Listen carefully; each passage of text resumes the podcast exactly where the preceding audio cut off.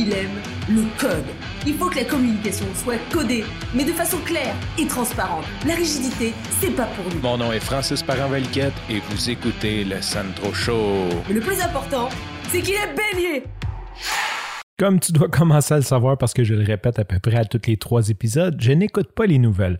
Là, ce que j'entends présentement, c'est qu'il y a une grosse crise aux États-Unis à cause qu'un autre noir s'est fait tuer de façon injustifiée par un policier, ce qui arrive malheureusement beaucoup trop souvent. Pour mes auditeurs qui font de la PCM, ma barre persévérant, ça c'est ceux qui aiment donner leur opinion juste pour donner leur opinion. Et oui, il y a une dizaine de pourcents de la population que eux, peu importe la question, peu importe de quoi tu leur parles, ils vont te répondre avec leur opinion. Même si tu leur as pas demandé leur opinion, moi, c'est ma dernière étage. Faut que je monte vraiment haut pour donner des opinions. J'aime donner mon opinion quand je la base sur des faits. J'ai une pensée très, très, très factuelle. Donc, j'aime ça quand j'ai des faits, analyser les faits et donner mon opinion. Mais donner mon opinion pour donner mon opinion quand je connais pas quelque chose, ben, c'est sûr que c'est plus ou moins moi. Aujourd'hui, je vais monter dans le dernier étage de ma bâtisse pour donner mon opinion, même si j'ai plus ou moins de faits, mais je vais quand même parler de faits. OK, c'est dégueulasse ce qui arrive. Ça, on peut pas, on peut pas s'en cacher, là. Je veux dire, on peut pas. Il n'y a pas un humain qui mérite de mourir attaché les mains dans le dos avec un genou dans le cou. Je veux dire, ça se fait pas, là. Tu sais. Euh, bon, j'imagine qu'il se fait pire ailleurs dans le monde. J'aimerais qu'on porte quand même l'attention sur le fait de comment on est privilégié. Comment que, tu sais, ici, là, on est d'un pays du G7. En fait, je pense qu'on est vraiment dans le meilleur pays du monde. Il y a bien du monde qui aimerait ça aller aux États-Unis parce qu'il y a plus d'opportunités, il y a plus d'argent, il y a plus de, plus de tout. Mais quand on y pense, aux États-Unis, il n'y a pas de filet social. Puis quand tu es un pauvre, tu es pauvre pour vrai. Puis la violence, il y en a beaucoup. Fait qu'il y a beaucoup de pauvreté, beaucoup de violence, beaucoup de problèmes non réglés. Les hôpitaux, les systèmes de santé, les assurances euh, privées. Bref, on ne fera pas le procès des États-Unis, mais il y a beaucoup de problèmes. Tandis qu'au Canada, c'est vrai que il y a peut-être un petit peu moins d'opportunités, on a peut-être un petit peu moins de richesse, on a un petit peu moins de monde, on a un petit peu moins de. La ronde, c'est pas mal moins cool que Walt Disney. Tu sais, je suis d'accord avec ça, mais en même temps, on est dans un pays d'Amérique du Nord, pays du G7. On est riche, là. Je veux dire, arrêtez de dire que vous êtes pauvre, là. arrêtez de penser que vous êtes pauvre. Là il y a le deux tiers de la planète qui mangent pas à leur faim. Nous autres, ici, on est obèses.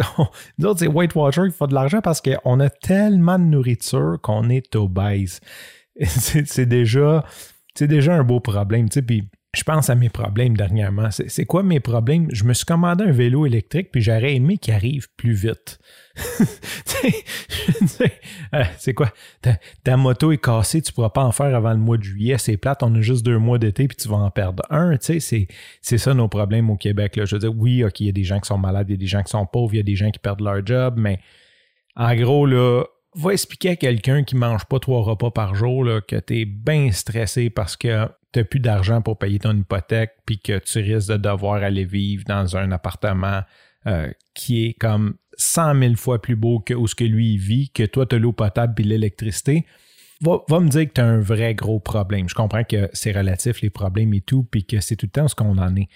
Tout ça pour dire, on est tellement privilégié. ça serait le fun qu'on en soit conscient. Moi, je pense que j'en suis conscient. Je remercie, euh, je ne suis pas religieux, fait que je remercie la vie. Je ne sais pas ce que je remercie, mais j'ai une gratitude euh, d'être né caucasien, d'être né blanc. Tu sais, c'est plate, là, mais comme Louis C.K. a dit un moment donné, il dit, quand t'es blanc, il n'y a aucune insulte. Tu sais. un chinois, tu peux le traiter de ching-tok, un noir, tu, peux le traiter de nègre, mais un blanc, quoi, tu vas me traiter de blanc bec? Ah oui, ouh, eh ben, grosse histoire, tu sais.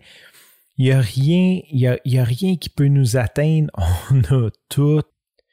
Pourquoi je te parle de ça? J'ai une de mes amies, Tatiana, je parle souvent d'elle dans le mastermind, puis je pense qu'elle a fait un cheval de bataille. Elle trouve qu'on ne fait pas assez pour faire bouger la cause du racisme.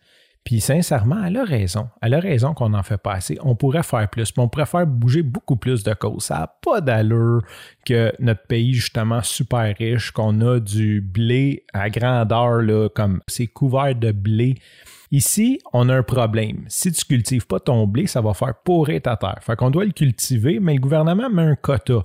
Donc, si tu en cultives plus que tu as le droit d'en cultiver, ben faut que tu brûles le reste. Le reste du monde a de la misère à manger, puis nous autres, on brûle de la bouffe, on flush nos toilettes avec de l'eau potable. On pourrait en faire beaucoup plus pour bien des causes, c'est vrai.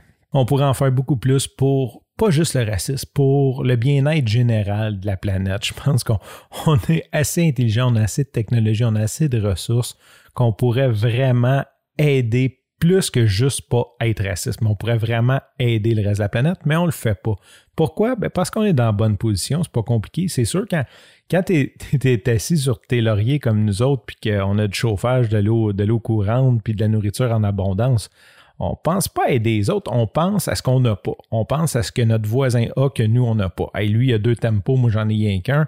C'était ça qu'on pense, puis on pense pas, on se regarde pas en se disant, wow, on est vraiment chanceux. On pense à ce qu'on n'a pas, puis on regarde la minorité devant nous qui ont plus que nous. J'ai dit que j'allais donner mon opinion. Elle va quand même être basée sur des faits. Puis là, je veux juste être sûr de quelque chose. J'espère que ça ne sera jamais repris euh, de façon coupée ou de façon hors contexte je pense qu'on a fait beaucoup d'efforts, puis que de génération en génération, ça s'améliore. pour mon grand-père, un noir, qu'aujourd'hui il faut appeler un afro-américain ou je ne sais pas le titre qu'on doit leur donner, il appelait ça un Christ d'anègue. Mon père, il appelait ça un egg. Puis moi, ben, je veux dire, j'ai des chums noirs. Je veux dire, c'est comme, c'est même plus quelqu'un de différent. Bon, c'est sûr. Euh, je veux dire, je pense que si on regarde ça en trois générations, on a fait un méchant step. Puis là, je vais citer mon père. ça, là, puis là, j'approuve pas. Je veux pas que ça soit comme repris hors contexte. J'espère que ça sera jamais repris hors contexte. Quand j'avais, je me souviens pas exactement quel âge, mais à un moment donné, je devais être assez jeune parce que il me dit ça face à face. Donc, ça, c'est l'éducation de mon père. il me dit, mon gars, dans la vie, tu vas faire ce que tu veux, ça me dérange pas, mais il dit il y a trois choses que je veux pas que tu fasses.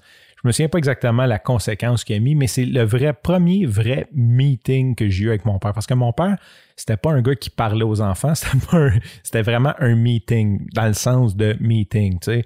Il dit là, c'est sérieux, écoute-moi. Il dit Tu commences l'école, il y a trois choses que je veux pas que tu fasses dans la vie. Je suis comme, euh, OK, tu sais, puis je veux dire, je joue avec mes camions. De un, je veux pas que tu sois homosexuel. De deux, je veux pas que tu sois policier. Puis de trois, je veux pas que tu maries une négresse. Et là, désolé pour le mot cru, désolé pour. Je veux vraiment citer. Puis là, on parle de ça de, il y a une trentaine d'années. Et je pense pas que mon père était le seul à penser comme ça. Je veux dire, il y a 30 ans, là, euh, c'était c'était ça.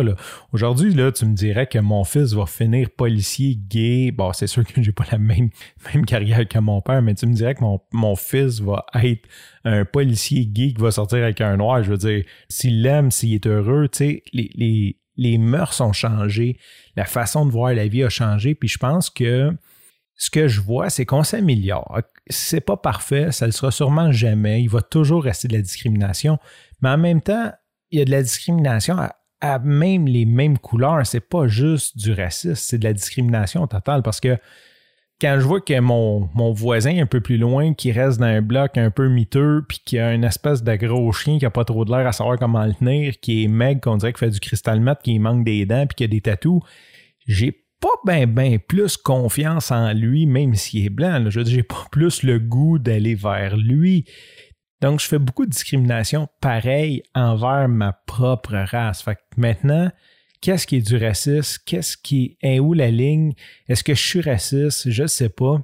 Ce que je réalise, c'est que je dis souvent que je vis dans le déni, puis c'est vrai. En n'écoutant pas une nouvelle, ben, je ne sais pas que ça se passe aux États-Unis, puis ma vie va bien. Elle s'en porte beaucoup mieux que de stresser à écouter ces mauvaises nouvelles-là. C'est sûr que ce pas des bonnes nouvelles.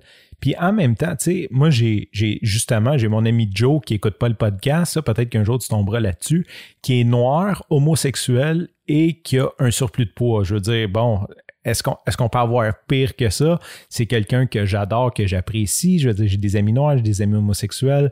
Euh, j'ai pas d'amis policiers, ça j'aimerais le dire, euh, et je n'en cherche pas non plus. fait que sur ça, je te remercie pour ton écoute. Je te dis à demain et bye bye.